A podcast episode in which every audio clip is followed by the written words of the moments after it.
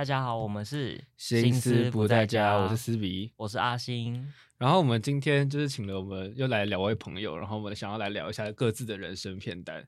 然后我们就请了两位，就是就是人生跟电影都没有，应该应该说他们选某些片子，然后我就觉得他们某些片子的选择跟他们的人生其实是本身是没有故事可以聊的。就是我们讲讲的人生片单，不一定是你人生觉得最好看的几部片，而是那些东西可能你在看的过程中，或者是电影之外的事情，跟你本人很有共鸣的。然后我们就找了两，我们先介绍嘉宾好了。一位是曾经来过我们节目的阿伟。哦，大家好，我是阿伟啊、哦，非常久违的又来到贵节目，就非常。阿伟是有许愿的，对，我而且很妙哦，就是我那个时候才刚跟斯比许完愿，然后他大概不到一个礼拜就跟我说，我们什么时候要开录？不是啊，不可能，你们不会说什么？因为没有，我会这么惊讶的点，其实是因为他们那个时候跟我说，就是他们的那个档期已经排到不知道明年的几月，我想说，怎么可能十二月还有办法再塞一集这个东西？然后就说哦，好啊，那对，后来又来录了这样子。嗯，那为什么这个？就是这个计划会这么这么早定好呢？是因为我本来就要找另外一位是我的高中同学，然后他就是也在影视产业这样子。然后我们先欢迎柱柱姐。Hello，大家好，我是柱柱姐。然后她是我们本频道的第一位女性嘉宾，耶，很值得鼓励。好荣幸。哎，他他他可不可以变成标题啊？我一直想。好，我们这个可以考虑的标就是心思不在家的第一位女性嘉宾。为什么？这对你们平常来说是一件很奇妙的事情吗？很很奇妙啊，就是本身就对，本身就 是很很奇妙。因为你们现在录几集了？就是这是第十一集了。对啊，你看，然后对啊，而且你看电影账号其实本来就女生就蛮少的，对哦，真的，那个比例就偏低，是吗？我我以为是我们同温层的关系。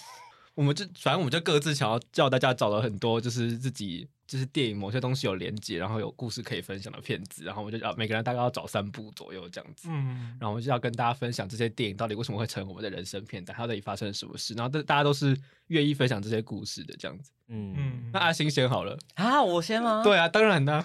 好，那我总共选了三部片，第一部叫做《古岭街少年杀人事件》。然后第二部是跳跃吧时空少女，然后第三部是海上钢琴师。那你要古岭街先是不是？好，我可以从古岭街先开始。呃，古岭街少年杀人事件是我国中的时候开始看电影的时候看的某某一天突然看到的一部电影，然后这一部电影我一直都没有找时间去看。然后什么意思？就是就是我知道这部电影的存在，但是我一直我就哦四个小时好不想看哦，到底是谁要花四个小时去看这一部片这样子？然后呃，我第一次看影展的时候，是我一个。高中的时候，呃，有有有点小晕船的一个学长这样子。等一下，第一个故事就这么，你好喜欢哦，我好喜欢，给我冷静。然后呢，我以为他是人生怎么突然变成？OK，然后呢，那个时候我跟他去看，他那个时候是很喜欢看电影的人，然后我就被他带去抓去看影展，那就是我我第一个开始看影展的故事这样子。他会听到本集吗？不会，因为我们呃，好，对，封锁他。哎 哎哎，你看，所以你们还有在联络吗？没有再联络了。哦，对对，突然变得不喜欢的故事。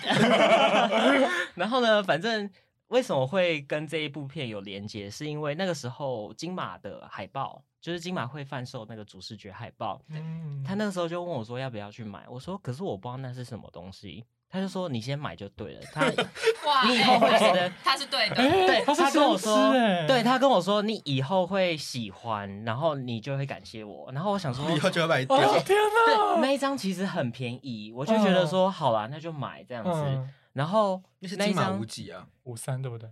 对。哦，就知道五三那年是古是古岭街少年杀人事件。然后我就觉得说，哇，这部片真的是冥冥之中跟我很有缘。嗯、然后第一次看《古岭街少年杀人事件》也是跟那位学长一起看。哇，对，所以所以我觉得后来我某某一个层面上来说，我虽然后来没有再跟那位学长再有联系了，但是我还蛮喜欢这部电影的。然后我就觉得说。嗯你不觉得这个渊源很神奇吗？真的是人生片段，就是呃，对，我懂，我懂，就是在我我电影启蒙的那个时间的时候，我知道这一部电影的存在。然后我第一次看影展的时候，我又是这一部又买了这一部电影的海报，然后我完全不知道它是什么。然后第一次看这一部电影，又是跟我喜欢的人嗯一起看，你讲到快哭了。哎，没有啦，没有，没有。哎，但我真的有有在害怕这集会不会聊到很熟悉，然后我就在哭，有抓马的现场，没有，就是对，就是小故事，就是有点，嗯、就是很很神奇耶，就是。有一部电影竟然跟你人生的轨迹有这么多的重合，嗯，而且你到现在还是爱到不行，对，就是爱到连头贴都是，对对对 的那种程度。我现在好像不是吧？现在是，现在是啊，现在还是，现在还是。对，我最近有有在考虑，然后要把它换掉，然后我在考虑要把它换掉，就是我第二部，就是《跳跃吧时空少女》。哦，超好看。对对对，就是这也是我。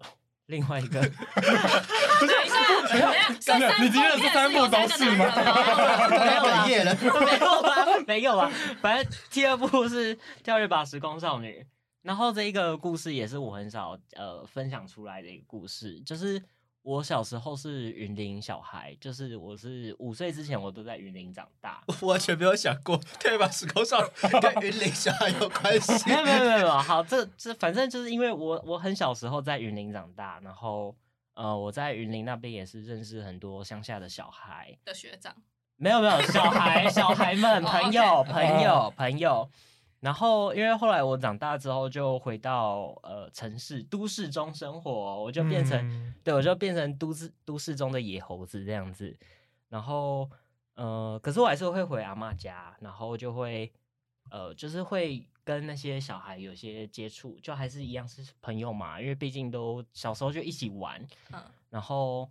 哎，讲到玩，你们知道像现在都在玩什么吗？像是我们会捡树枝去搓那个水沟盖里面的牛粪，我就觉得那个很好，对对对之类的，很就很好玩。你们的乡下是有田的那个乡下？对对对对对，真乡下，真的，因为因为有就是地理系的人问这个问题，其实还蛮失礼的。不是不是，还还命，因为懂吗？乡下的定义有很多种，你可能是渔村或者是什么，也是一种乡下哦。不同的产业，对，他是看产业的问题，所以我会质疑地理系，不是因为不是。因为你说你说云林也有海边啊，什么意思？这我要确认一下嘛。说说消失的情人节。对啊，就是 好好。可能是嘉义，因为嘉义一带吧。对了，他其实是那一代。好，Anyway，好，我们回来你的故事，对不起。好，我突然忘记我讲到那那个玩什么游戏，玩什么游戏。对对对，目前还没有接到跳跃吧时空。好好好好，反正就是呃，小时候时候我们会一起玩，然后长大的时候回去就会。也是立刻跑去那边玩，因为就是毕竟你也知道，就是什么国小国中的时候，就是大家都有电视看啊，不然有的没有的。嗯、但是呃，我阿妈家是没有电视的，所以我就觉得很无聊，我就要去找呃，就是小时候的朋友玩这样子。然后长大之后就很少再跟他们有联络了，就是可能到高中的时候，直到有一次就是我高中回去，就是考完学测那时候有比较长的。呃，年假可以回去，然后我想说去找几个朋友玩的时候，才知道有一个人他已经过世了。为什么？啊，就是因为他是就是 应该说，嗯，算是去。河边玩吗？有点类似，呃，溪还是河？不好意思，我地理不来。没有，这没有那么严重。反正反正就是去一个水域玩，然后他就是水域，对水域，然后然后反正就是他就溺水了，然后也后来也没有找到他人在哪里这样子。然后那个时候我就觉得说，天啊，就是。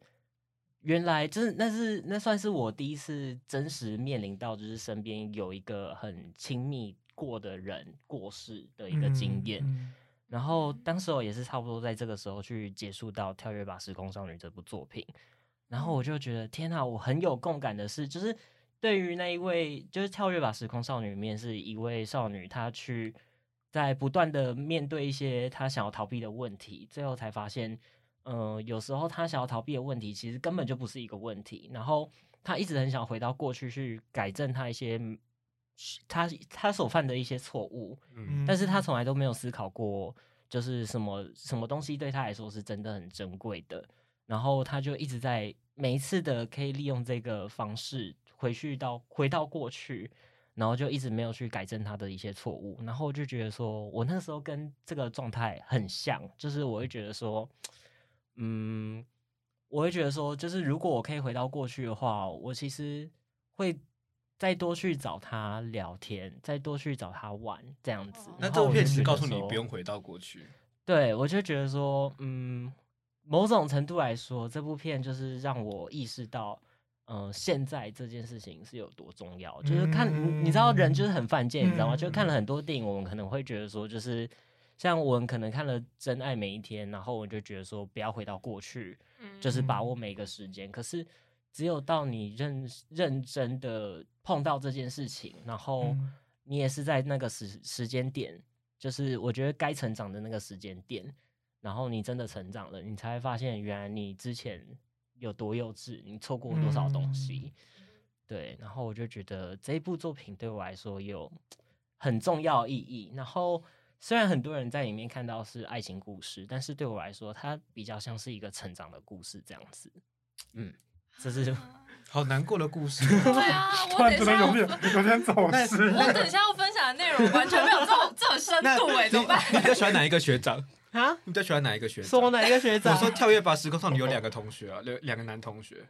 哦，当然是男主啊，就是就是红头发，他是红色头发，对，红毛红毛，对对对对对。好，嗯，我觉得他很不重要的资讯分享。他的他的故事啊，我好吃这套哦，我非常吃这种，你是说有成长哦，含义在里面的故事。等下全场哭成一片，没有没有啦，好值得哭哦。OK，你还有最后一部《海上钢琴师》。对，《海上钢琴师》其实也是跟我看影展的时候有点相关联的故事。你说台北电影节吗？没有没有没有，这是不会是前去年，这是一样是这是一样是金马。那《海上钢琴师》的话，就是呃，我在。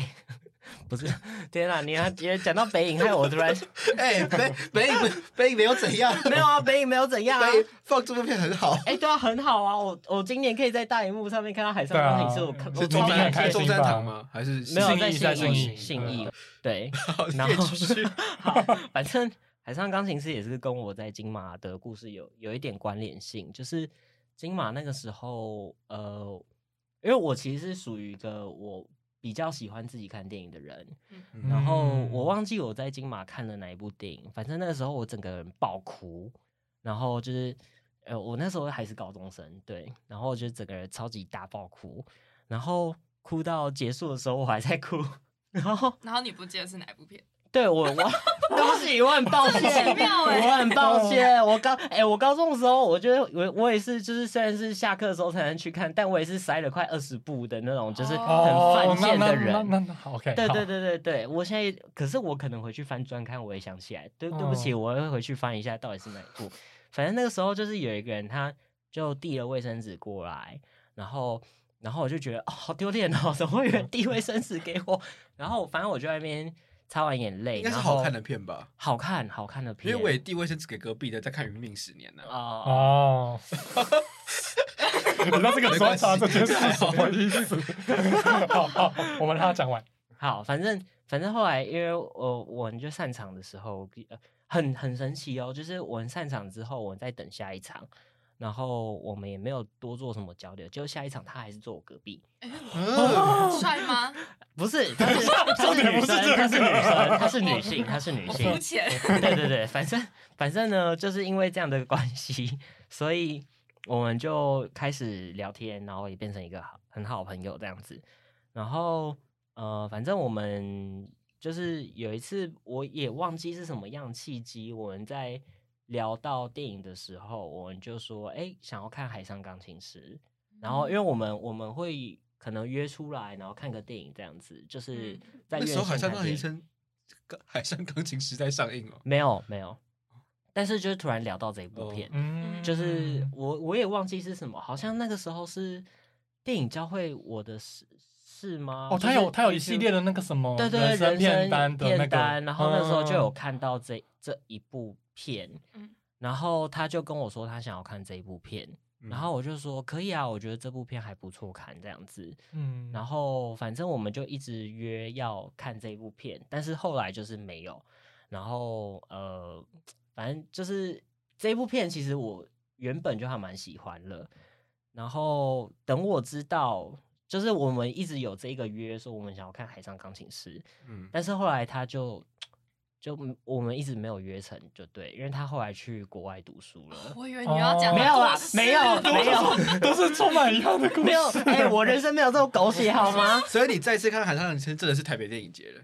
不是，反正就是，但是就是都没有他。对，我就一直，我就一直心里记得，就是我我一直跟他约想要看《海上钢琴师》，嗯，然后反正就是因为这个约一直在，然后今年在台北电影节之前，其实我在想说我要不要调整一下我的人生片单，因为其实《海上钢琴师》这一部片后来对我来说就没有那么重要，就是虽然我心里跟他有这个约，嗯。然后，但是我一直觉得说好像没有那么重要。直到我在台北电影节又看完了之后，我就觉得天哪，我我后来真的比较看得懂这部片到底在做什么了。嗯、就是我觉得他还是要有一定的年龄，你才会看得懂他到底在做什么。所以我后来就觉得说这部片真的对我来说，我看得懂之后，我就。我就突然觉得说，天呐，我跟他这个约其实真的很重要。嗯、然后因为这个契机，所以我前阵子才跟他有又联系上了这样子。哦，对对对对，是感人 的故事。对对对，反正就是、嗯、对。然后然后嗯，算是另外一个小契机，是因为其实这一部就是台北电影节那个时候，刚好也是我面对人生的一个小交叉口吧。嗯、就是我到底要不要继续读书，然后。我要不要读博士班？然后我还有很多人生的抉择。那时候我就找了好几个朋友聊过这个天，但是我后来才发现，原来跟就是那位朋友聊天之后，我我觉得我好像更能清楚我，我人生前进的目标是什么。所以我觉得这部片在呃算是近期吗？对我的人生意义还蛮重要的，所以我把它选进来。对，就这这三个故事这样子，哦、都好温馨。我们都走一个非常温馨的路线。那谁觉得谁可以接着阿信？你看你们第一个要 cue 我吧？你看玩不下去。我觉得绝对不是猪猪姐的片 段他给我一个太美好的开头，后面的乐色大家可以可以可以后晚一点听。阿阿伟先还是我先？嗯，好，我觉得我好像可以先，因为我好我觉得我好像也偏感性一点，我们的路数好像比较像一点啊。但是我我我其实没有。料到阿信是走这个路线，因为 我都知道，应该说，毕竟我们稍微有认识嘛，所以我们都知道彼此喜欢什么东西。对，但是我我其实不知道背后的脉络。这个故事就是原来是因为通常他会分享都会分享说，哦，这部片好看呐，然后好看在哪里，然后他怎么样等等的那个东西，然后就是没有没有没有听到心理准备听到这么对，尤其是那个充满遗憾的故事，我真的很难过。嗯，而且。因为说我当初想看《跳跃吧神话少女》，其实只是单纯比较推，可能我会因为这个故事好像会更想去看的感觉。Oh. 对，而且我那我一直觉得做人生片段很有趣，是因为就是一个大型推片大会，就是我很喜欢听人家聊天片单片单，就是可以因为这样然后去认识一个人的感觉，我觉得很好。对，好，那我就我觉得你第一部应该也是一个 也是个充满故事的那个片。好，好，嗯，我一样选了三部片，然后。非常刚好的事就是，就有两部都是日本的片，觉得很神奇。好，但嗯、呃，如果是对阿伟稍微有点了解跟认识，应该大家都蛮不意外会选这部片。就是我的第一部片是那个令人讨厌的松子的一生。嗯、对，就是这部片应该你有想先介绍它吗？已经被我讲到烂掉。但我我其实不太知道这部片大家到底熟不熟，熟不熟。但是我是没看过啦。我记得他好像前几年刚好有重映，所以我是那个时候去看。好，但简单来说，哦。我觉得先不用讲这部片内容，内容没关系。那、嗯、我可以先跟讲我跟他的渊源，是因为嗯、呃，这部片我记得它是在二零二一的上半年大荧幕重映，然后我本人其实是二零二零吧，就是我其实是二零二零就是金马五期那一段期间才开始比较看电影，嗯、就是嗯，过去的我其实跟电影的距离非常的远，就是 even 可能是那种大。好莱坞商业大片，或者是宫崎骏们上映这种，嗯，都不一定会去看的那种。嗯、就是过去的我真的跟电影非常的远。然后大概在二零二零年后半年，就是国片那一波大爆发之后，嗯、我才开始比较对电影产业有认识。然后就是突然艾迪卡桑西就入了这个大坑，这样 对，大概是这个路线。对，所以其实二零二一上半年在看这部重映的时候，我还是一个很。新，就我还是一个新手，对，就是在影看影片这件事情非常新颖的这个状态，然后再加上，因为二零二零的那个时候，我算是就是要即将升大四，然后就是那时候是我们大三升大四的年纪，然后其实已经要开始面临到一些生涯选择的问题，然后再加上就是，对，就是又刚遇到这件事情，然后对电影非常有热忱的状态下，所以其实那时候非常的犹豫，到底是要，因为我本来是就是大家前面有听到我是地理系，所以我其实本来是有一个公开 本本来的 我我其实有一个本来的生涯志向是当老师，就是我是在师培体系下出来的学生，越讲越明白，好可怕。哎，这是我们其实有聊过，因为我们两个都读都有读教程，对，但是就是。总之，我太佩服有读教程的人了，就是要教那些死小孩，我真的是没办法。这个可以剪，没有这个不要剪，还好。但我到后来其实也是这样，但是我主要不是死小孩的问题，我就主要是我没有我对这个环境的，就是我觉得他投资报酬率的，哦，但那个太 detail 了，我觉得这个先不要铺陈那么多。但总之就是在那个时候，在一个各种面临职涯选择的状态的时候，然后就是刚好看到这部非常。你要说绝望也好嘛，或者是说怎么样的一个片，然后，嗯，我觉得我在看完之后，我被这部片拯救了，嗯，就是我我突然有一种觉得，其实我被理解了，跟就是我其实人家这么糟糕，都还是有办法被记得，那我是不是可以更好好的活活，活出自己感觉好？那为什么会讲这一个部分？是因为我就是稍微讲一下，就是令人讨厌的松子的一生这部片，其实。就是为什么它标题叫令人讨厌的，就是因为他确实就是令人讨厌的松子的一生。但他为什么要用一个第三人称去讲这个令人讨厌的松子？是因为这个故事本身是从他的一个某个亲人，然后去探寻这个人的一生的过程，对的这个感觉。好，我好好不想，好不想爆雷，但是 感觉会爆到雷。但总之就是，我们就可以透过电影看到这个很所谓很悲惨，或者是某程度其实也很可恶的人，他的一生到底是怎么样经历过来的。但是。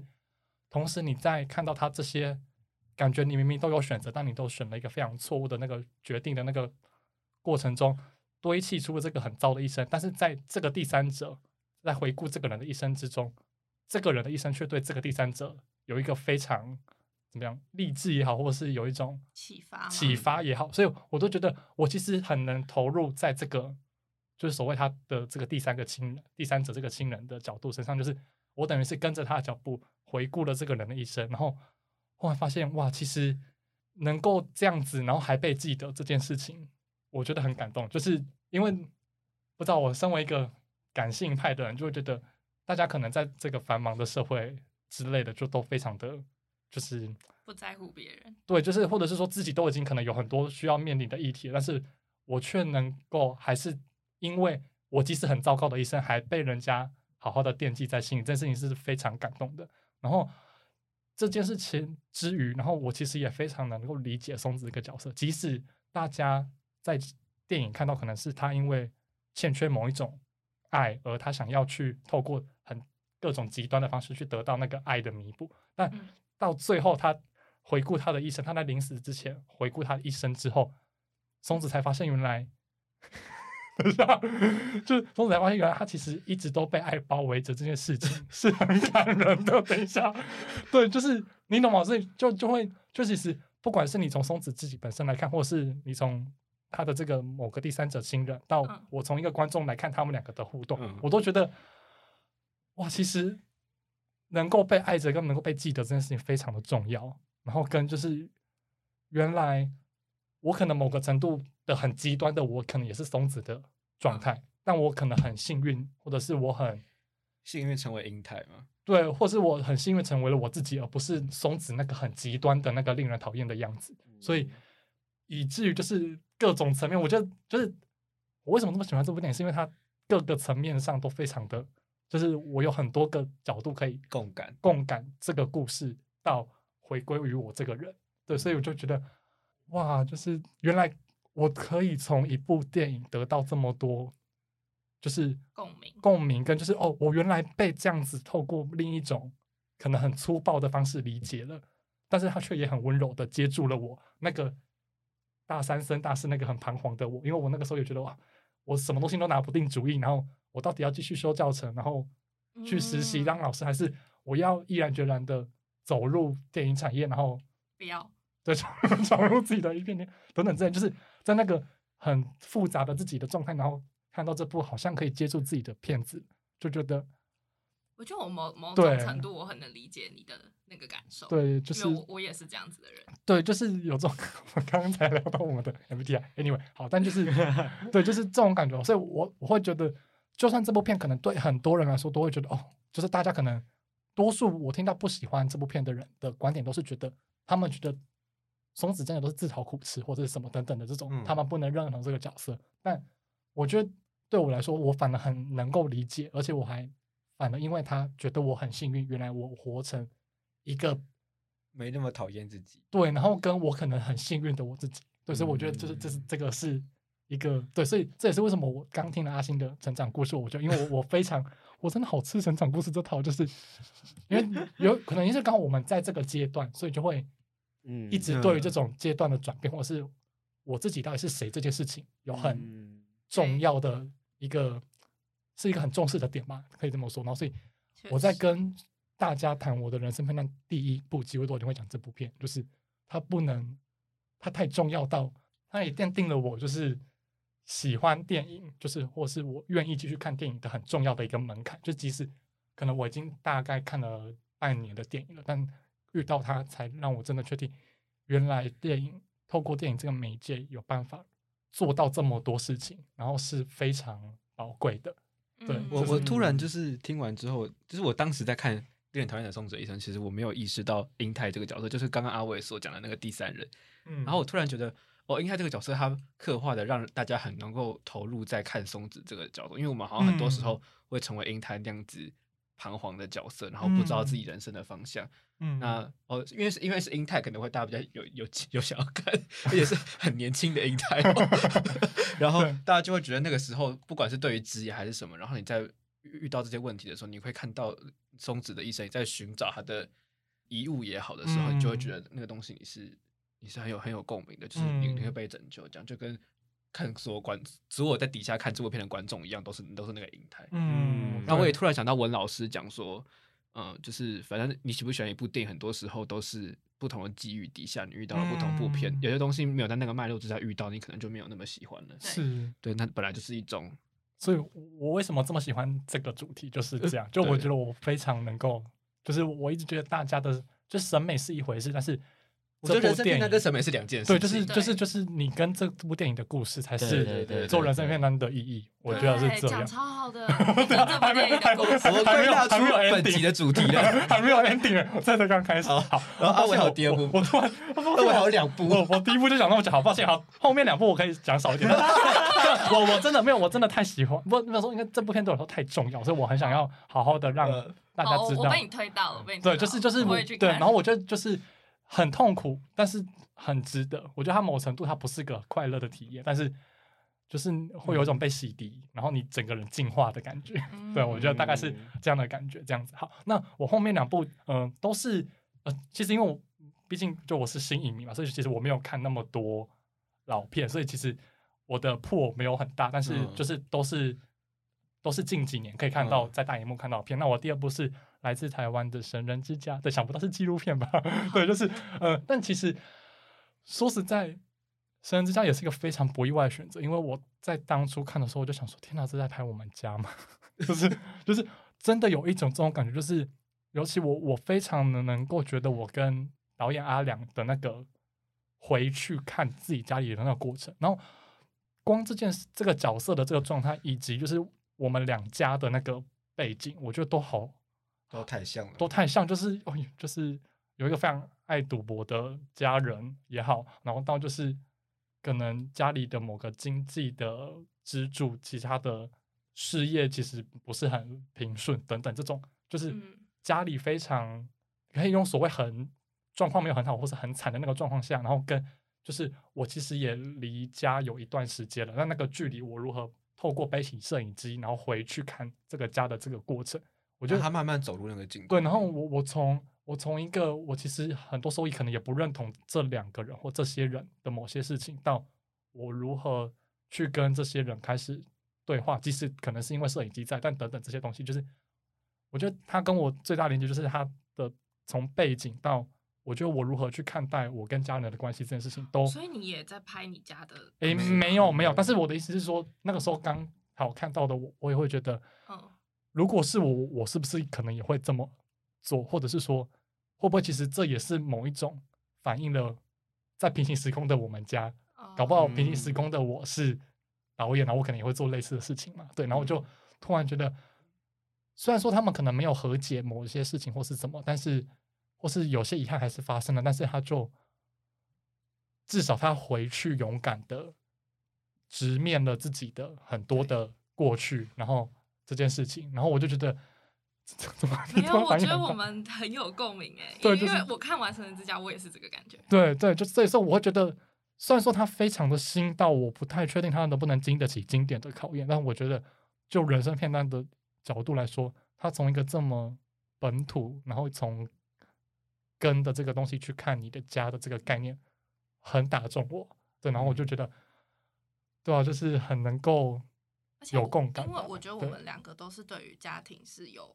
一种牵扯，一种对，就是其实对对，然后再加上我觉得我跟我家的人其实没有关系不好，但是我们因为一些东西，其实我没有很想要跟他们这么靠近，我想要跟他们保持一种有距离的美感。但你在那个有点怎么讲小别胜新婚问号的过程，就会其实会有那种人跟人之间的拉扯，然后跟我到底还属不属于这个地方的那种，就很像日历里面讲的，就是当你离开一个地方之后，你就不属于。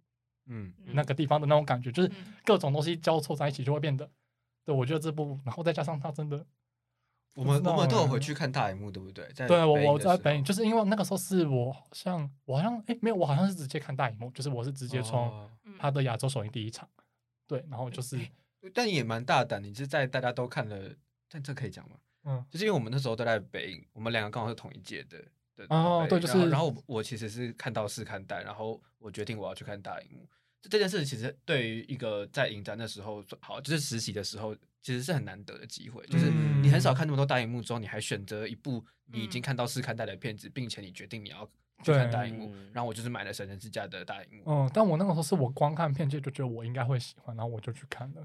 对，然后就是一个虽然也蛮大胆，但是觉得哦，而且很值得的体验。因为我自己有做过一个。作品是在拍我的阿嬷，然后我跟他的距离感其实就很像里面那个爸爸跟那个导演那样子，哦，就是我们算是一家人，但是其实有非常多的不理解，跟很长的很远的距离，嗯，然后但是因为那时候为了这个作品，我真的花了很多时间一直往我阿妈家跑，嗯，其实那是一个非常痛苦的过程，因为我很多对于我阿妈的不理解，都是我心里的一些伤。我觉得他曾经做了一些我没有办法理解跟原谅的事情，可是因为我现在为了这个作品，我选择去面对他。其实我真的是拍到一半的时候，我自己就回家开始哭，或者是呃给我的老师看的时候，一边在检讨的时候，我就开始哭。我就说我真的我觉得我做不下去。嗯，对。但是因为就是我觉得有时候家人是你最亲近的人，但也会在这部。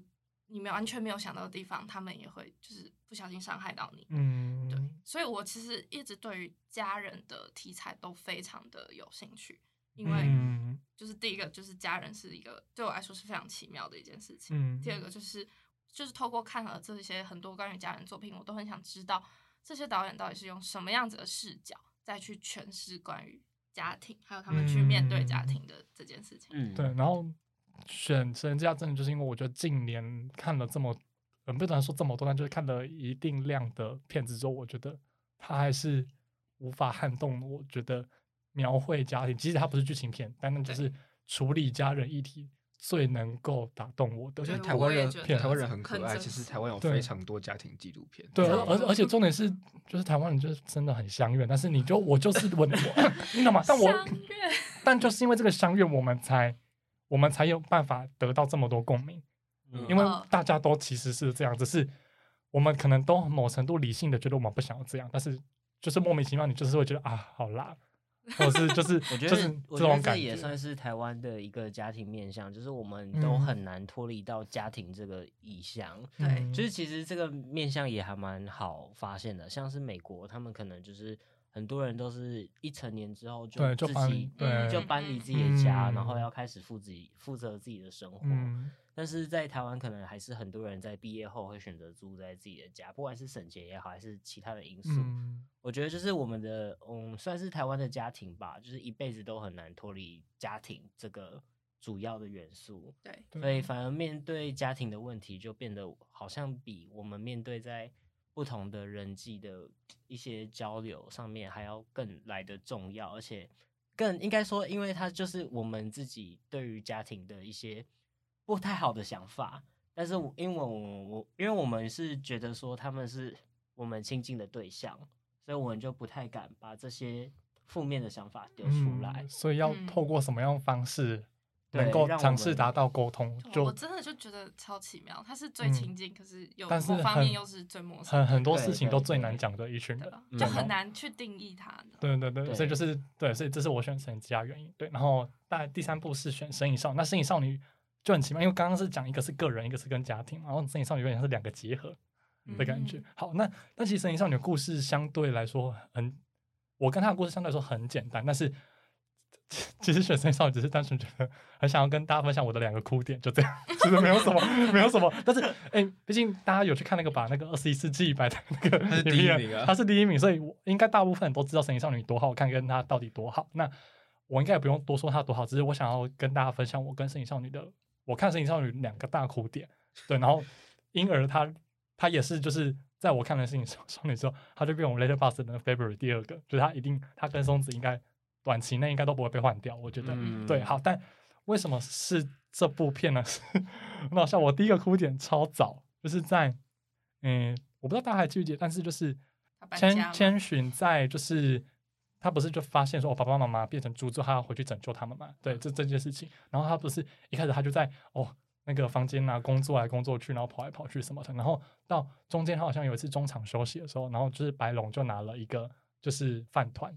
来给他吃，嗯、然后他在吃的那个瞬间就开始大爆哭，嗯嗯，哇，我直接哭到。哦哦、他是说你不吃这里的食物，你就会消失。对，然后呢，然后不是不是不是不不不是不是，他给他饭团说你要打起精神的意思。对，就是他在鼓励他这件事情。是早上他去找他爸妈之后，对对对对对对对，就是就是就是就是啊，没有这个前提是因为，哎，我把脉络补清楚一点，是因为他去找他爸妈之后，发现他他在他看到他爸妈已经已经没有意识，对他已经没有意识到就是。他们就是两只猪，然后在那边就是，然后他非常的沮丧的离开了之后呢，然后他们在路边坐着，然后结果白龙就拿了饭团，有点像是鼓励他，然后他就开始吃着他辛苦工作之后得到的第一餐，然后他就开始大爆哭，然后就大爆哭，很好哭，就是我觉得这个这个哭点是在于，就是第一层是因为那个时候的我刚好也怎么说，就是也刚好在一个就是慢慢就是好了，其实说实在就是因为我。我个人觉得我算是被家庭保护的蛮好的小孩，嗯、所以就是前期的成长经历，其实我没有特别需要担心经济的问题。就即使我们家没有过得很好，嗯、但是就因为大家也知道嘛，刚刚开始人之家就知道，是我们家可能经济状况也不是很好，但是父母亲就我们家人也不会让我们就是需要去担心到经济的很多事情。嗯、但在那就是在大概我大三大四就是之后开始在除了在追梦想的过程中，就是也需要慢慢的。更负责自己的很多事情的那个之后，然后我看到那一幕，就突然觉得，天呐！就是我觉得那个哭很复杂，就当下的我的哭其实很多层，就是一部分是很感激，其实原来过去的我是被保护的这么好的，以至于我现在开始需要负责自己的很多事情之后，我好辛苦。然后我我看到千寻吃着那个饭团在哭，我居然可以理解他为什么哭，因为我好辛苦的工作了一整天，然后。我终于有机会休息了，然后我吃了一个我很在意的人给我的一个鼓励的饭团，然后我就我觉得很好哭啊！为什么？就是就是就是有一种哦，就是我很辛苦，然后我被看见我很辛苦了，然后我被好好的奖励奖励了，然后、哦、我可以理解你，我可以理解，你懂吗？就是那个当下，我真的就是第一层的哭是这个，然后第二层哭是我我，然后我再回去回头看才发现啊，原来我的家人对我这么的。保护，或者是说，其实我的我的过去是非常有安全感的，对。然后第三层是第三层的哭比较 gay 白，那就是觉得其实我们回不去小时候的我们自己了。再来，我们都要面对我们未来的很多人生的，就是他自己的东西。对，就是这个，我觉得这个东西的状态很像是我自己闯荡了一段时间之后，我看到这个小朋友也在跟我经历类似的事情，他在。短短的几分钟之内，就让我感受到我可能这几年的那个心路历程，我就觉得，嗯、天哪，我懂你，然后我就真的超好哭哎！就是这这，所以我说，所以我说，神隐少女是结合个人跟家庭的一个集大成，是在这边。嗯、对，就是第一个哭点是这个，那第二个哭点就是 第二个哭点跟蔡康永一样。我觉得蔡康永很好哭，那那段很好哭。但是但是好哎、欸，好，先补一下蔡康永的脉络，是 蔡康永的脉络其实是在某一次录康熙的时候，他们在讲这个哭点很低这件事情，然后。就是蔡康永就分享了说，他看《摄影少女》那个白龙在就是突然想起他的名字的之后呢，他不是就啪变成一个什么，然后对。的那个过程，然后讲到觉得很好哭，然后蔡康永就哽咽了，对，然后小孩子旁边一脸问号，想说对，这有什么好哭的？然后但我觉得很好哭，但是哎、欸，我我真的。即使小时候看过，但是我再看一次那一幕，我真的哭到不行。其实我觉得九十让也很厉害，那一段那一段音乐非常煽情哦，但是我就是哭到不行，真的超好哭。因为宫崎骏也一起煽情，所以就是不会觉得音乐就是两个煽情的东西加在一起，就是觉得完全都对了。然后我就是我我不哭，对不起我自己的感觉。对，然后你说他就是要我，就是得得得得对对对对对。然后但是那那个那个的哭不是单纯被煽情的哭而已，而是他那个东西是我也终于找到我自己。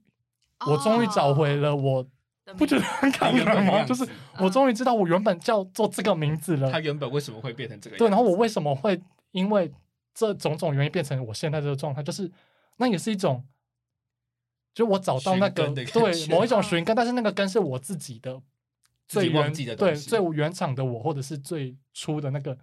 很真实或很稚嫩或很，而且是千寻帮他找回来对，然后对，然后就觉得哇，真的很好哭哎。然后再加上我很喜欢《神隐少女》的另外一个点是千寻跟白龙的关系，嗯，其实不是大家我我自己的理解，其实它不是很典型的所谓的爱情关系，是更我自己会把它解读更像一种，放的就是 partner，就是相知相惜的知己伙伴。然后我也非常的吃这套，就是。不用什么东西都给他一个定义，就是他一定是友情或什么东西是爱情。我们也可以是就是 soul mate 都好。可是我觉得那种感觉，单纯的一种羁绊。所以说这件事情并没有让小时候的任何我们误会他们两个是爱情。对对对，但是他从小到大我们都不会。对，但是问题是我长大再去看一次，我就觉得天哪，就是我我我我没有办法说我能理解所有，但是我觉得我至少看懂我想看懂的东西了。然后就觉得啊，非常好看，大家。就是我我我为了录这集，我还特别去拉这两个片段，然后再哭一次，反正就很好，就很好哭。哎、欸，你就是真的很好哭，就对啊，嗯、就是就就就是这样好了，就推荐给大家。好，我讲太多了，怕你们看到哭，但是能理解。对，就是非常，我觉得，然后我觉得这三部片都刚好在一个非常好的时机点遇到了这三部片，然后我就觉得啊。太幸运了，太幸福了。哎，这真的是人生片单对对一号部分。然后我可以我可以讲一个非常欠扁的嘛，就是你刚刚说你突然找到你你突然找到自己的名字的时候，我就想到那个 YouTube 上的那一个影片。阿伟阿伟，好，我们下一题，我你剪掉，你你请剪掉。我没有想让我的 ending 说到这里。对，你刚刚是感人的气氛。哇，哇，我分享了一个那么棒，找回自己耶。好，好，我发现，我发现。好，然后而且我大概这半年被这个这部短影片大概骚扰了 N 次吧，我也觉得太多了。辛苦你了。那看来是我先，因为猪猪姐她。片单比较与众不同。好，我突然不敢讲我的故事，哎，没关系，没关系。你可不可以讲？你可不可以讲肤浅一点？拜托了，我会趋近于肤浅这样子。好，那我第一步是我 Letterboxd 后来拿掉的是《刻在你心底的名字》。那它对我来说的重要性，其实比较像是为什么我今天会坐在这里的重要性。然后它也让我认识了我们另外一个好伙伴。嗯，呃，应该说，不管是创立。电影就是斯比乱讲话这个账号，到我开始认真看电影，到一路上我第一次追影展到什么，我觉得客栈都伴伴随我很多很多很重要的第一次。这样，就那种东西已经无关乎这部电影好不好看了，就是它打开了很多，就是我跟电影产业的关系。到我后来可能会选择去一些实习，去一些产业工作，我觉得都跟那时候我看到的这些东西有关系。这样子，嗯，他他需要介绍 这部电影在干嘛吗？应该应该你的故事应该应该应该不用吧？对，然后。后来会因为，就是后来会拿掉这个，就是 Letterboxd 会被拿掉很多一部分，是我后来觉得好像那些东西好像不不再重要或者什么，就是很多东西内化成内化成我自己。嗯，但我再回想起来，到底什么东西对我来说塑造就是我这个人，或者是塑造我为什么会今天坐在这里，甚至录 Podcast 开始今天有这些机会，或许都跟刻在给我很大的勇气有关系。就是你会形成很多你现在的自己这样子。对。然后我甚至刚才发现，你才我们把我拿掉很久了，但每次很多人认识我 Letterboxd 都会先问我一句：为什么上面会有刻在你心里？对，而且我都给五颗星，他们都说非常跳痛，然后跟我喜欢的电影差很多。嗯、我说很多时候你给五颗星就跟。前面也很多人给，呃，你也你也给松子五颗星嘛，对啊，然后你也给《跳跃吧时空少年》五颗星。那、嗯、你今天重新审视这个电影需不需要五颗星的时候，其实你内心都会犹豫。对，嗯、就是我再重新审视一下《客栈到底需要几颗星？我跟你说，它绝对不止五颗星。但是你就是给了这些东西，因为它就是赋予女人是很多价值，跟它为什么会其实会会变成你这个样子这样子。然后我的我的时间就可以到下一步了啦，就是因为它这个时间顺序性的关系，这样，然后我就开始追影展了。然后其实我们影展都会看很多部片，一开始只是因为。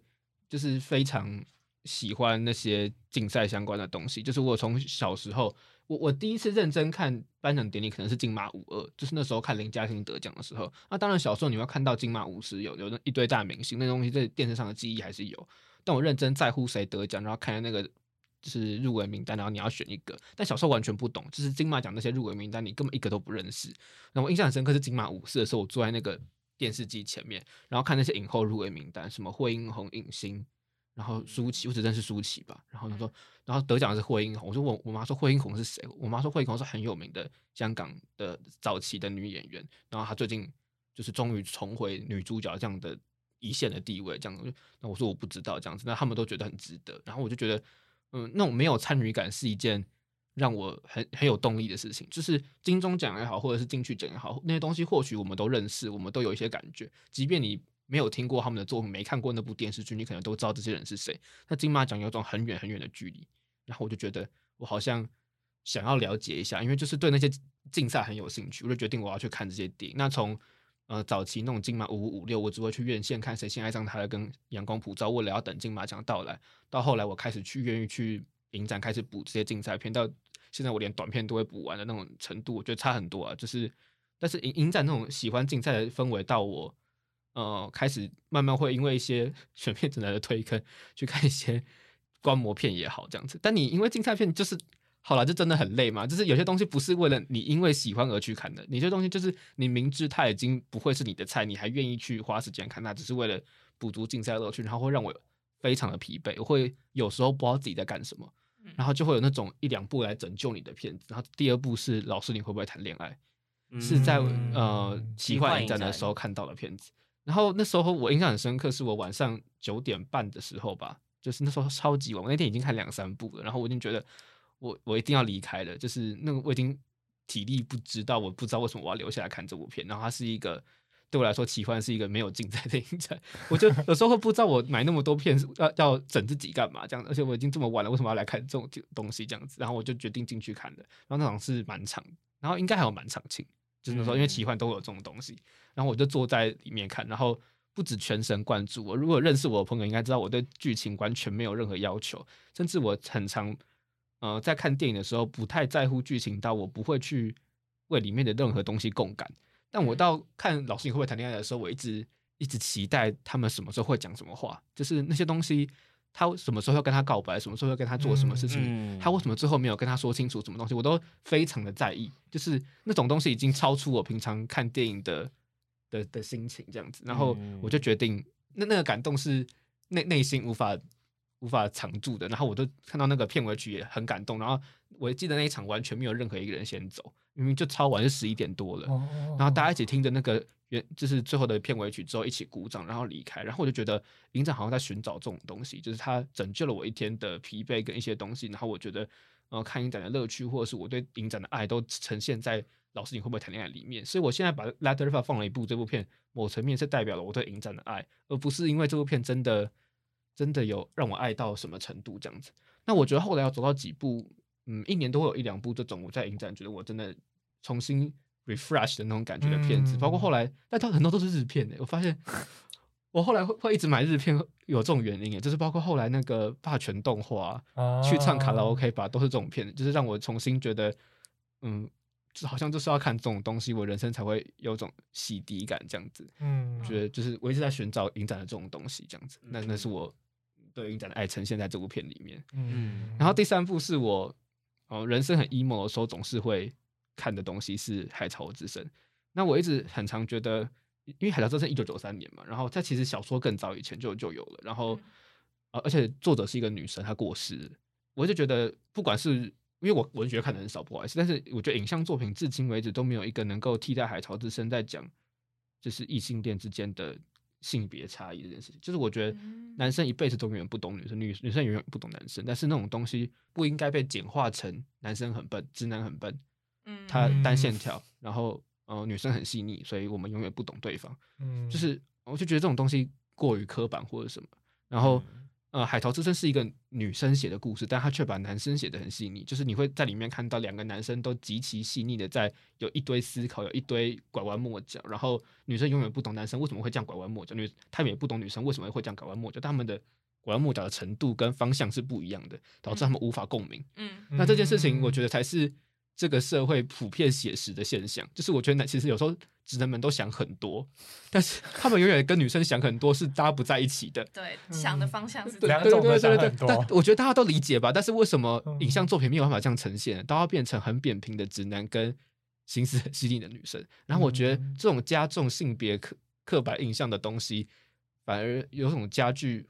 我觉得不管不管是台湾也好，整个世界的性别对立都还没有办法被化解。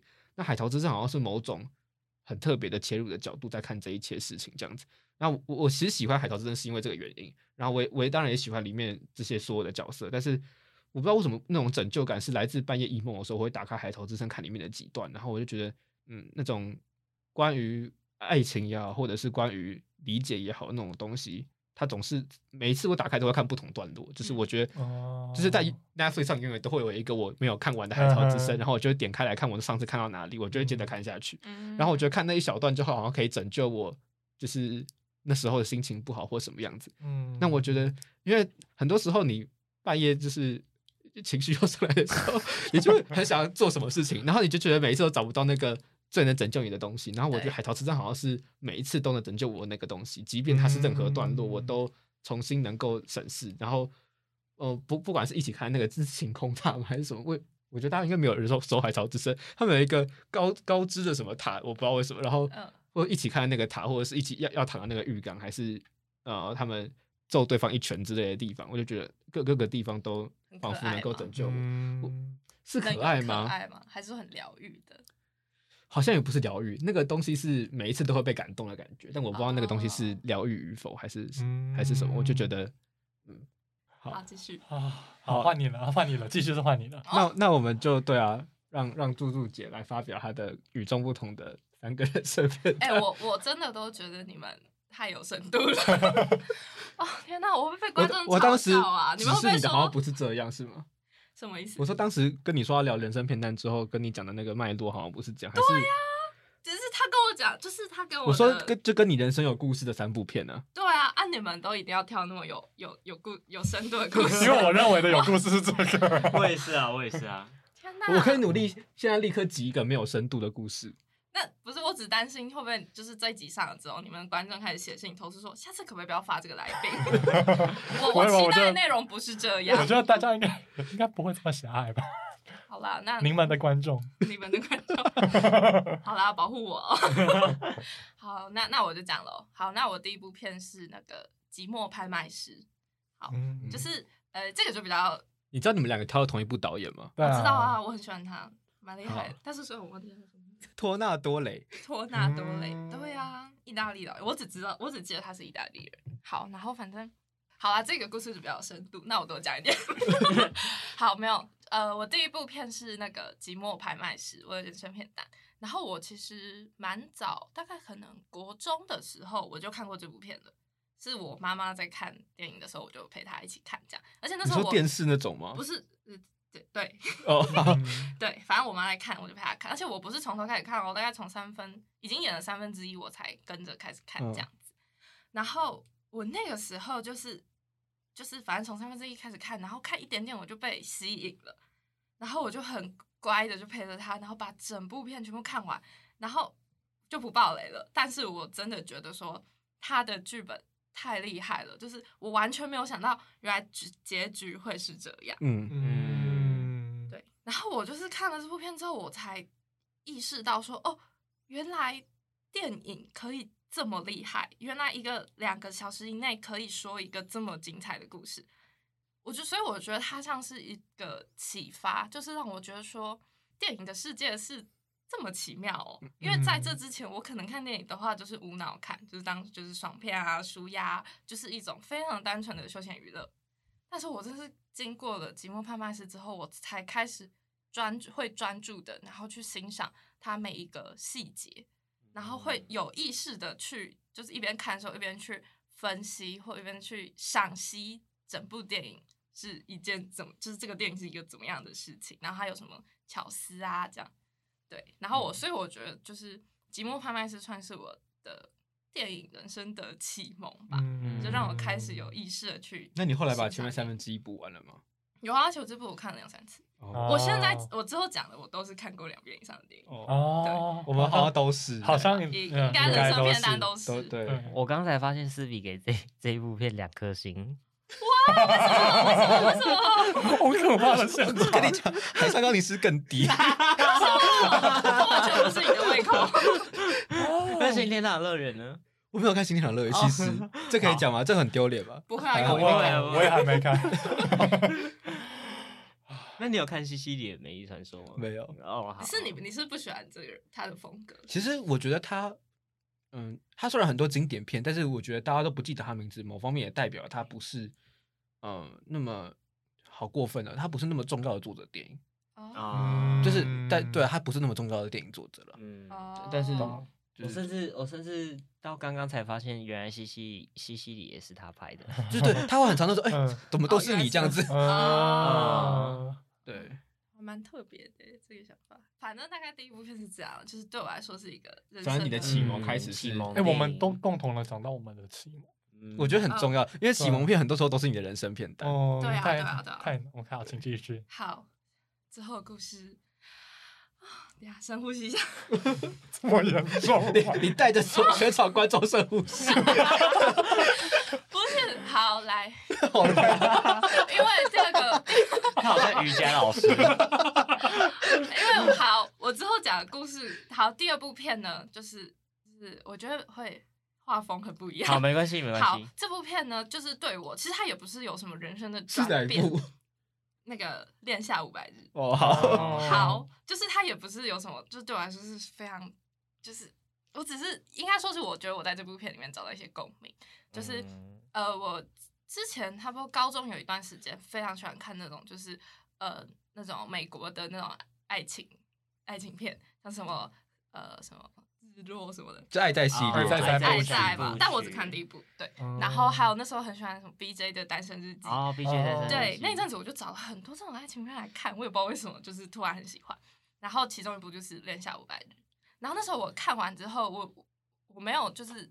就是我也不会觉得说，可能很多人会觉得女主角是个就是渣女什么之类，但我那时候看完之后其实觉得还好，可是我也觉得没什么特别的共鸣。对，我那时候就觉得说，哦，还蛮有趣的一个作品，就是他讲了一种非常特别的关系的面向，这样。然后那时候看完，高中看完就就就这样，只是就一直都记得这部片这样。好，然后这故事很新，直到很多年过后呢，就是差不多最近发生了一件事情。就是就是我，呃，因为我这个人其实非常对于谈恋爱是一直都很有向往跟追求的，嗯、可是我某方面来说，我不太敢真的定下来，就是敢去，哦、我我很希望有一个稳定美好的关系，可是我一方面又很害怕自己受伤，所以应该说你不敢说出口，对，你不敢，对，对，我不敢确认关系这件事情，没有没有确认关系是 OK，只是。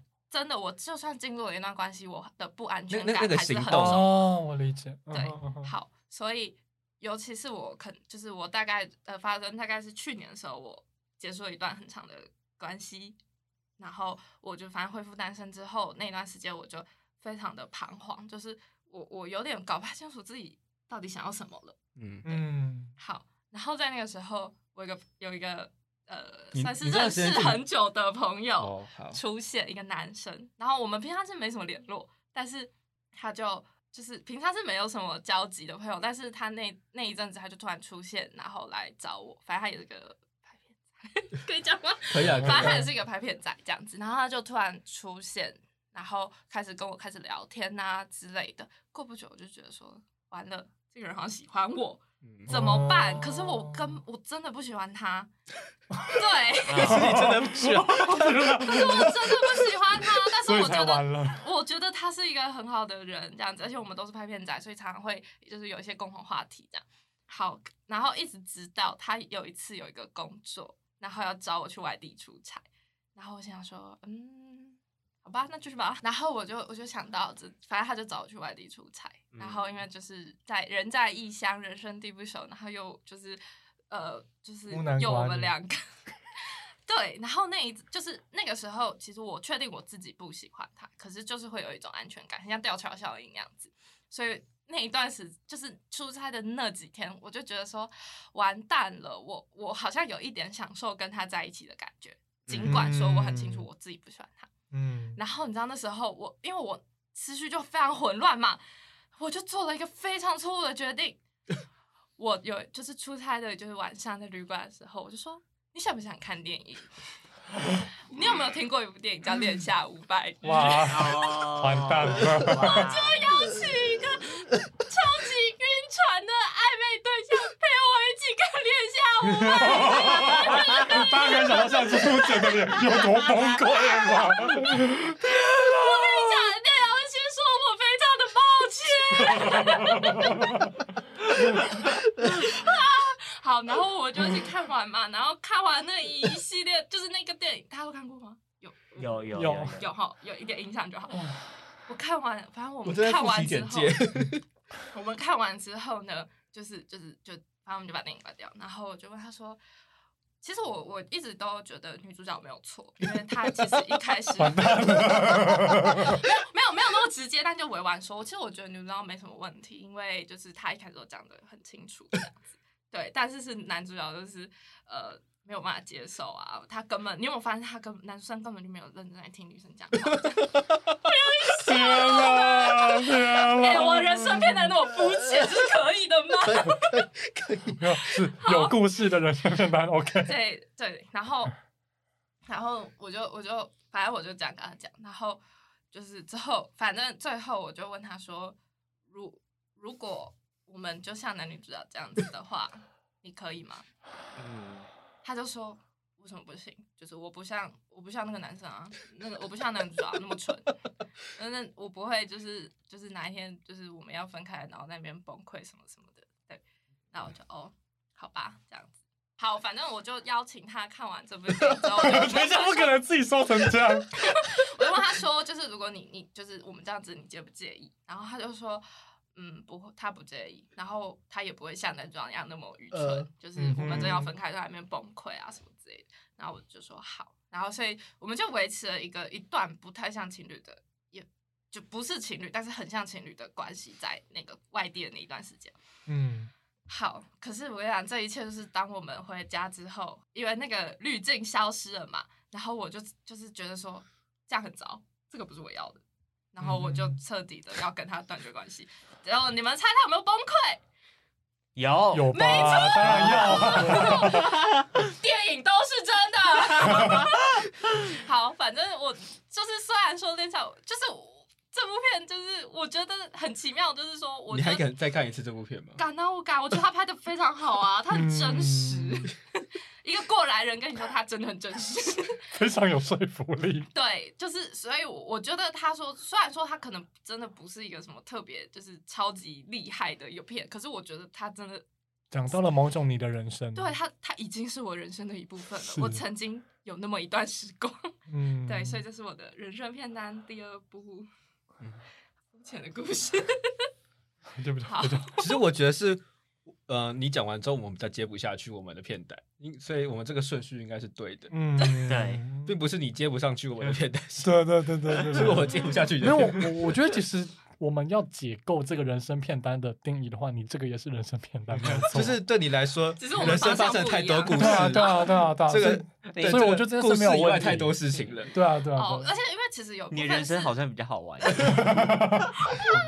有，因为而且其实有部分是因为我觉得我也很能认同女主角，就是她其实也代表了我对于感情的某一个面向，就是我们都很害怕会受伤。嗯，而而而且我其实可以补充你这一题是，我前阵子才跟聊天聊到一个跟你价值观非常像的，哦，真的吗？人，所以可能不要崩溃，不要，没有没有没有没有，我没有没没事，我我很好，应该是说就是假设是过去的我，我可能也会觉得很 confused，但是因为我也刚经历过，就是也有人做过类似的事情，所以我突然可以理解，其实真的有这样的人，是啊，对，啊所以就是。好像完全可以理解为什么会选这个大。对啊，就是因为我其实当下对于那个男生的感觉也非常的迷惘，就是我觉得我好像不想错过他，但我真的也不想跟他继续，嗯，所以我们就有用一个非常畸形的方式，我就拖在那边，嗯，对，才会造就这个这个结果。这很没礼貌，但是以前我的国文老师比喻这种东西是种苹果面包，就是食之无味，弃之可惜。那你偶尔还是会觉得，其实它值得买来吃一吃，但苹果面包就是，嗯、就是因为它弃之可惜，所以才不敢那么轻易的弃。对对对，但它确实又没有到值得丢弃。可是我，我自己是觉得说，经历这一段之后，我有反省，嗯、就是我其实觉得这样子是对于对方是一种伤害，对我自己其实伤害也蛮大的。嗯，对。那我觉得重点是。应该有更知道自己要什么或不要什么。对对对对对啊，那那确实也是一种人生片段。对，也是一个转 折。阿伟阿伟说的很正向，要要要要努力让你觉得不要那么那个，对对对，不要那么肤浅。对啊，其实没有没有没有。好，第三部是阿星会生气的电影。不要这样嘛，他也给很低分吗？没有没有没有没有没有，大家应该都喜欢啦这部片。反正我我第三部片是《七月与安生》。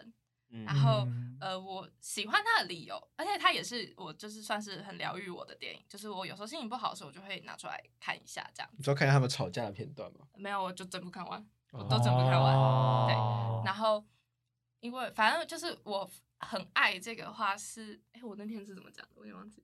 你你说你的那个星座、啊？看不要只有星座。好，反正因为我很喜欢《七月与安生》的原因是因为，呃，因为这部电影。它有一个概算概念嘛，就是七月与安生其实是一体两面的。对，是一体两面的。然后就是，而且很有趣的是，你可以爆雷。可以啦，可以啦。你怎么在二十七岁就死了？对对对对，就是七。而且我非常就是有一句里面有一句话很打中我，就是七月就是活成了安生的样子。对对对，安生活成七月的样子，就是他们是一体两面的，他们是就是向往着对方。对，向往着对方，然后我就觉得说，七月与安生这两个人，我都就很像我自己，因为我也是一个非常，就是我觉得我有非常不一样面相，我一直也都觉得非常的拉扯，所以我我好像可以在安生身上看到自己的影子，我也可以在七月的身上看到。自己，那你甚至觉得你自己就是一个七月安生的个体？对，我就是七月加安生这个人，嗯、所以我觉得这部片很疗愈，就是我好像是在透过七月跟安生这两个人的生活的故事跟轨迹，然后告诉我自己说，没关系，就是我怎，就是我怎么样，就是不管是七月的我，安生的我都很好，嗯、对我我都要喜欢，嗯、对这两个人。都很棒，对，然后也没有谁会没有七七月比较好，或没有安生比较好，没有乖乖牌那个人比较好，或是没有爱冒险那个人比较好，因为他们两个同时都都都看着对方，嗯、他们也都觉得对方比较好，嗯、那是不是我好像就是换一个角度想，嗯、他们两个都很好，嗯、所以我就是常常在很迷茫的时候，我就会拿它出来看，然后跟自己说，无论我是七月，或是我是安生。我都要走出就是不后悔的人生。嗯，那你觉得哪个才是巨蟹座？怎么会聊到？怎么会有星座的问题？对，然后因为就是讲一个再直白一点的解释，就是，嗯哼，我是太阳太阳巨蟹，月亮射手，这是两个非常冲突的星座嘛，对不对？而且一个阴性，哎，一个阴性星座，一个阳性星座，然后巨蟹。巨蟹座的我是就是非常爱家，我注重家庭，我注重那种安全感，然后那种牵绊。嗯、可是射手座的我却一直，射手是一个非常爱好远方的星座，他喜欢、哦、不回讯息。哎，对巨蟹巨蟹才是不回讯息那个。射手不回讯息，没有巨蟹，相信我，我们可以晚点聊。射射手座就是一个非常爱好远方，而且他们喜欢就是高处，他们喜欢往高处走，往就是更高的成就去。怎么跟我家狗一样？Excuse me，家狗是射手座。好，反正就是这两个对我来说，我觉得就是。这两块的个性就造成了我从小到大非常多的冲突，因为对于，因为而且你知道月亮星座这件事情是当你年纪越大的时候，它会慢慢的比较展现你这一方面的个性。Hello，因为我越来越听不懂哦。对啊，阿星是个理工男，你说 一直都在炮轰星座是一个是。你说我们突然从电影频道变成星座频道，我我连十二个十二个月有哪些星座？他每次聊星座就会露出一副。不可思议的表情，他刚刚坐我对，阿星坐我对，一直露出很奇怪的表情给我，我就一直笑场。好，反正就是就是你差不多，你年岁越大，然后你月亮星座那一块会比较展现出来，就像是那个、嗯、就是太阳慢慢转到就是月亮那一面这样子，嗯、是这种感觉。所以我自己觉得说，我现在其实有一点像在那个转变期，你知道吗？嗯、而且因为。就是可能对于我的家人来说，我一直都是他们眼中那个乖乖牌的女儿，就像是七月一样很会读书，嗯、然后希望她可以考个公职，然后顺顺利利的，嗯、对，有一个好的工作。但是其实我觉得我内心有一块真的是很像很想冒险的，嗯，对，是个叛逆不会过的小孩。对，没错。嗯、而且哦，讲到这个，我觉得很神奇的一点是，安生的个性是比较叛逆的嘛，可是他名字叫安生，嗯，我觉得非常可爱。好，嗯、然后。所以我觉得我内心有块是像安生那样子，就是想要远远走高飞，这就是我的射手。嗯，对，我现在还停留 在就是月亮跟太阳那边，就是月亮不是绕着地球，然后接接下来才地球绕着太阳转吗？为什么？会是太阳到月亮的那一面，然后星座为什么就会这样改变？这个我们没有详细的探讨。没有，没有，那个那个太阳跟月亮只是 你可以再分，再再分。这个我们不是很熟。对，而且那个是啊，反啊，算了算了，你可以去听唐阳鸡酒屋 十二宫的。对，好，反正好，反正就是对于哦，对于我家人来说，我可能是那个乖乖牌嘛。嗯。然后就是，但是我现在，但是我觉得我我现在就是。我以前也不是念电影相关的科系，嗯、可是我也是想要一直往电影的这个地方走。嗯，然后我的我其实觉得那段时间我家人非常不理解，就觉得说，哎，你一个好好的女生为什么不去？因为你工作很长，就是对啊，对，你很常晚回家什么？对，因为因为就是大家知道这个产业吧，就是我们就是呃工作时间没有那么固定，然后工作时间没有那么的，就是长，要抛家弃子的产业也没有。这么夸张啦，三十 percent，需要有一些牺牲。对对对对对，然后而且尤其是我那时候刚就是进组的时候，毕业之后我刚进组的时候，就是其实真的发生过非常很多很扯很荒唐的事情。你要你要举一个吗？你觉得可以讲的其中一个？一个小，我直接讲我工时多这样可以可以啊，可以可以啊。好，反正因为差不多台湾电影制作的时间大概是一点五到两个月左右，嗯，对，拍一支片。然后我那个时候我有算过我自己的加班时间，我两个月哦，大概呃面账面上就是有班表，就是有那个通告单的时间算下来，嗯、我两个月大概加班了。九十几个小时，哇！对，然后而且这还是账面上的，就是因为我们出，因为我制片组，然后扣掉通告单的时间，嗯、我们还有花要花很多时间前置，然后加撤场，因为制片组是会是所有组里面第一个到最后一个走的，嗯，对，所以加上而且还没有加通勤，有时候在很远的地方拍，那通勤有可能是一个小时，嗯、一个一两个小时的事情，嗯、所以这些东西全部加上去，我觉得。自己评估可能有快到一百五十个小时，而且你你还要一直面对有可能会一直讯息你的导演或什么的，没有，而且对，然后而且因为就是加上就是那时候大概两个月就是加了一百多个小时的班嘛，然后所以我就常常可能呃，就常常可能差不多晚上八那个六七点回家，我凌晨两三点我又出门了。然后那而且因为刚好我现在又住住家里，嗯、然后我说我爸妈就非常不能理解说。这个时候要上班了，这样。对，你找这到底什么工作？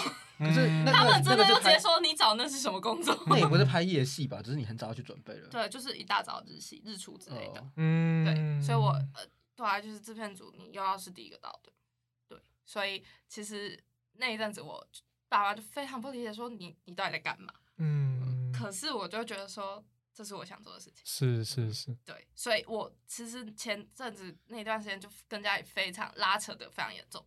就是我觉得说，一方面我想要成为他们眼中期待的那种乖乖牌，一方面我又有想要有自己的生活，对，嗯、所以我就觉得说，啊，就是会觉得说七月与安生这件事情非常的有得到的共鸣。就是有时候当我在很纠结的时候，我就会想说，我去看看，我也想要像安生那样子，有那种勇气，可以选择自己的路，选择自己想要远走高飞这样子。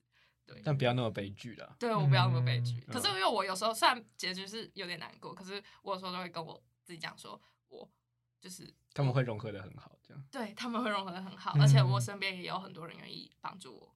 嗯，对，所以我我虽然说我像七月，我像安生，可是我觉得在我的故事里面多了其他的角色，嗯，他又会是一个不同的结局，这样子。嗯、你会走出柱柱姐的一条路。哦。好感动、哦！没有，其实我完全能理解猪猪姐，是因为我跟她真的是同一种人。对啊，巨蟹座 MBTI 跟 FP。然后，因为我也是，我也是太阳巨蟹月亮射手。不可能！所以我我完全我完全，因为你刚刚做的事情就是我在转成电影路的我，完全一模一样，只差别是我，oh. 因为我不住家里，oh. 所以我少了那个距离的美感，所以我不用那么拉扯，是因为我在台北可以好好的。做我想做的样子，我不用回去再面对一个需要扮演成乖乖牌的角色。哦天哪！但但但但，我也觉得这样子真的比较好，不然我那阵子在家里，我其实非常痛苦。嗯，但但就是，所以我刚刚听完，我完全可以理解，是我全部走过一样的事情。Oh my god！你觉得你现在走出来了吗？就是我觉得就是，我觉得他稳蛮稳定的，蛮稳定。我我现在已经算是稳定的，知道我应该会是这个状态。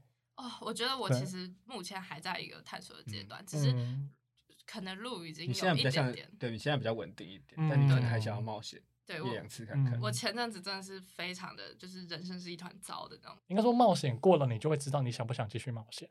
哦，或者你会知道这条路你想不你喜不喜欢，或或是你觉得这个冒险能不能用别的方式呈现，不一定要是因为其实对于我来说，我觉得。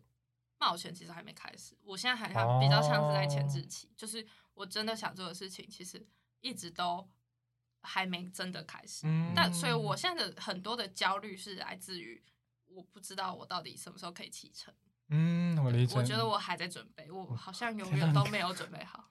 我非常可以理解你。对，所以有时候真的是需要一个那个。嗯，push，知道吗？嗯，对啊，所以我就是会一方面就是我好像像安生那样子，就能说走就走，可一方面我又觉得我被七月困住了，嗯，对吧？哎，那你怎么又把七月与安生选进去啊？还是因为她是女性视角？嗯，我觉得，我觉得就是时机问题。对，我觉得单纯是时机问题。人生片在有，但但我我我完全可以理解为什么要选这部片，对吗？所以我我一直都觉得，我一直都没有觉得，我好像把你讲的很正向，但是我真的没有觉得很肤浅这些故事。哦。